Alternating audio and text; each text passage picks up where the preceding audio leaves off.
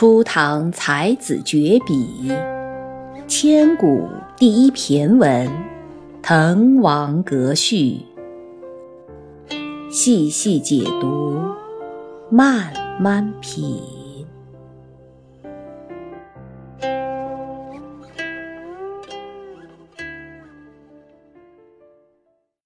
到现在为止呢，这个第五段就讲完了。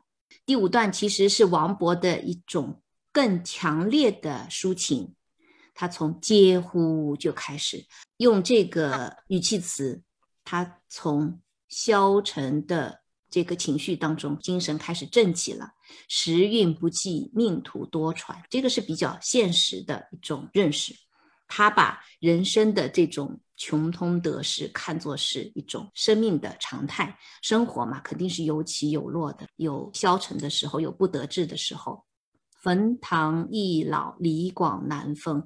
他是从历史当中，他截取了两个实例，关于冯唐的，关于李广的，他来宽慰包括他自己在内的这些失意的人，然后再下面。他用“驱贾谊于长沙，非无圣主；窜梁鸿于海曲，启发明时”来进行一种反问，一个是否定的判断，一个是反问的论调，所以他的整个的写文章是很有特点的。我们所谓的摇曳生姿就是这样子啊，不是平铺直叙的这么来写。再往下，所赖君子见机达人之命，从这里开始。把上文就来一个小小的总结，就开启了下面的他的一种雄心壮志。老当益壮，宁以白首之心，穷且益坚，不坠青云之志。这是一种很理想的人格境界，表明了他王勃本人的那种很高尚的人生观。着贪泉而觉爽，处涸辙以忧欢。他来做进一步的补充，也表现了他的一种很乐观、很开朗的这种情怀。然后再下面是一种自我激励，北海虽赊，扶摇可接，它是超越空间的；冬雨已逝，桑榆非晚，是追赶时间的，都表现出王勃的一种不甘沉沦的那种豪情壮志。然后最后一句“孟尝、阮籍”在这里，他其实是不赞同孟尝和阮籍的这种做法，他认为他们的做法。不可取，由此来反衬自己，他的意志是很坚定的。所以王勃，你看，在这个短短的第五段里面，也是用了很多很多的典故，列举了六位名人，他把典故随手拈来为我所用，达到了很出神入化的地步。千古骈文这个美誉不是随便可以得到的，在这里我们就可见一斑。那下面呢，我们开始第六段，同样也先来熟悉一下这第六段的文字是怎么样子，来听一下朗诵哈。博三尺微命，一介书生，无路请缨，等中军之弱冠，有怀投笔，慕宗悫之长风。舍簪笏于百龄，奉晨昏于万里。非谢家之宝树，皆孟氏之芳邻。他日趋庭，叨陪礼对，金姿捧袂，喜托龙门。阳意不逢，抚凌云而自惜。中期际遇，奏流水以何惭？好，同样我们来一字一句来看意思哈。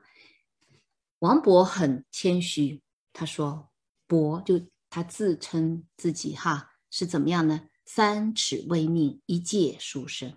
那我们先来看什么是三尺。”古代的人穿衣服，我们都看过很多的古装剧，哈，也看过很多的历史的小说描写历史剧。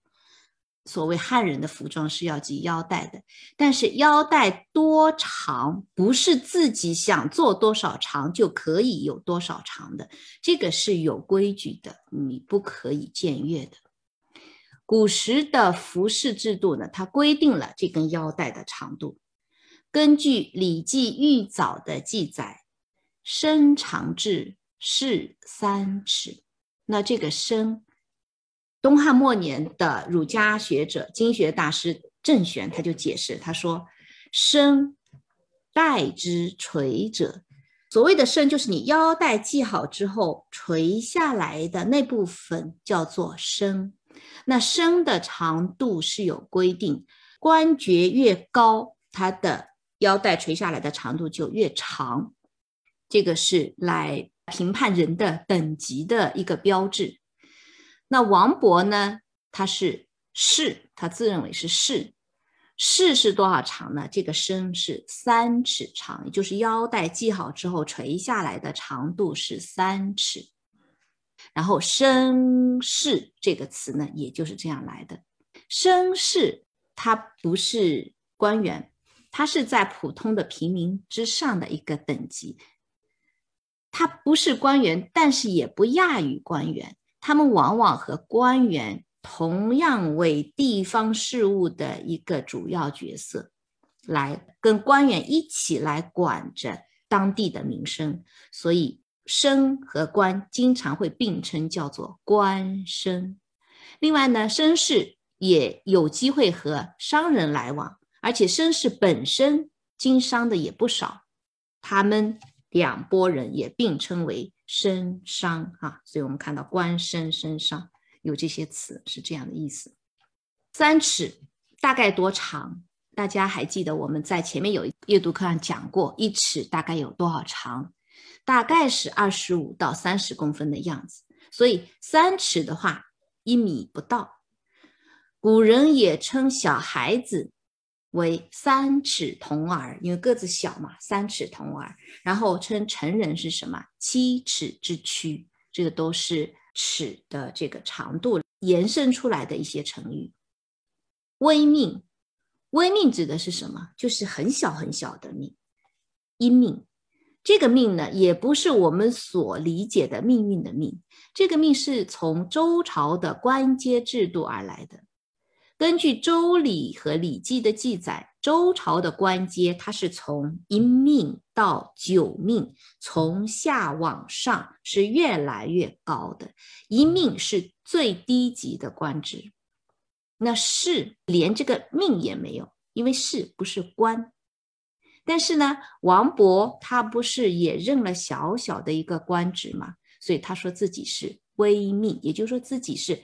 等级是很低微的，一介书生，也就是一介儒生，一名书生，这个也是一个成语哈。整个《滕王阁序》里面成语非常的多。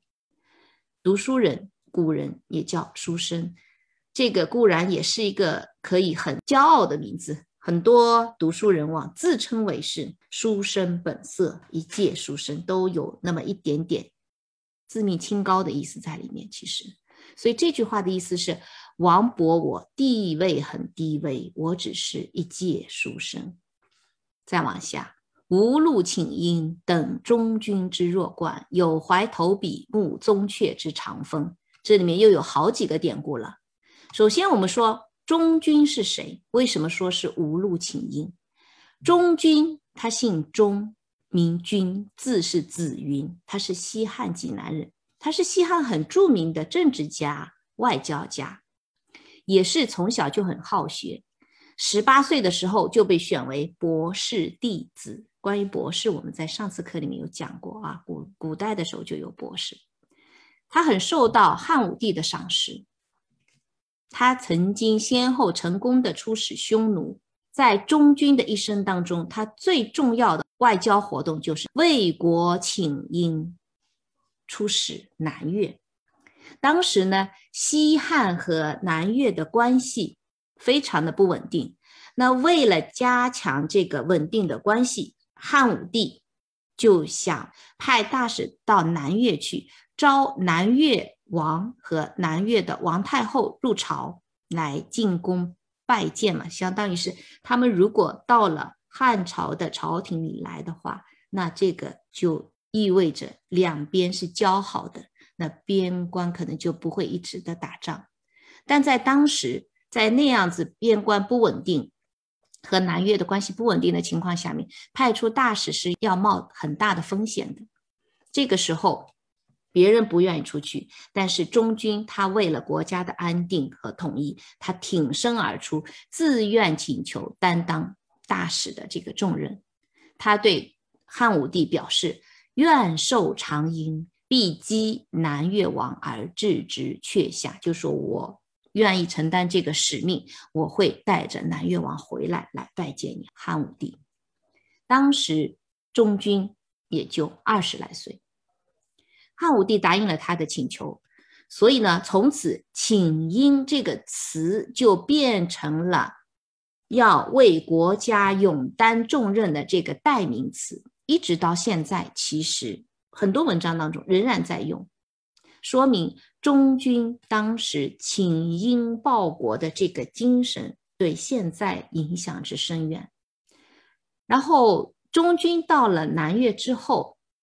他当时已经说服了南越王对汉朝臣服，就是说，嗯，愿意接受汉朝的领导嘛。但是呢，南越的丞相吕嘉是极力反对臣服汉朝这件事情的。后来，这个丞相就发兵攻杀了南越王，不仅把南越王杀了，而且杀了西汉的使者，也就是杀了中军。中军死的时候也才二十来岁，就是那一年他去出使南越王的时候，被南越的丞相所杀害的。所以后世的人也称中军为中统，因为毕竟还很年轻嘛。那在这里，等中军之弱冠，等不是等待的意思，是相同、相等的意思，是一个动词。弱冠。我们在之前应该讲过好多次了。古人在二十岁的时候，男孩子哈要行加冠礼，表示已经成年了。那个时候在加冠礼之前，小孩子都是留长头发的，披下来的。那等到在举行成人礼的时候，男孩子就要把头发盘成发髻了，再戴上帽子。所以弱冠之年就是指年纪。到了成年的这个时候，这个弱冠之年也是个成语哈。一般来说，给男孩子的这个行加冠礼是在家族的宗庙当中进行的，然后这个加冠礼往往是由父亲主持，然后由指定的一位贵宾为这位要行加冠礼的青年要加冠。而且要加冠三次，这三次呢，分别代表这位年轻人从此他就拥有了治人、为国效力、参加祭祀的这个权利。加冠礼结束以后，这位贵宾会向这位加冠的男子会宣读祝福的词语，并且赐上一个字，往往这个字都是有一些很殷切的期盼的。这种有美好的期许的这种美字啊，希望他成为一位受人尊敬的贵族。这个是男孩子弱冠之年，那相对应的女孩子就是及笄之年。女孩子满了十五岁，到了可以谈婚论嫁的时候了，头发也是要盘起来了。对女孩子来说，就是及笄之年。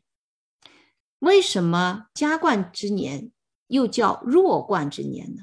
因为你虽然是加了冠，代表着你已经成为了大人，已经是成年了，但是体格上面仍然不像壮年那么壮实，所以叫做弱冠。弱冠往往是特指是二十岁这个年龄的时候叫做弱冠，刚刚被加冠。有一串词哈，二十是弱冠，三十是而立，四十不惑，五十知天命。六十花甲，七十古来稀，八十是什么？耄耋之年。那这个帮大家再回忆一下。所以他第一句话的意思是说，我虽然是和中军年龄是相等的，我们都在弱冠之年，但是我目前却无路请缨，我没有这么一个实现我报国理想的机会。下面这句“有怀投笔慕宗阙之长风”牵涉到的是两个典故啊。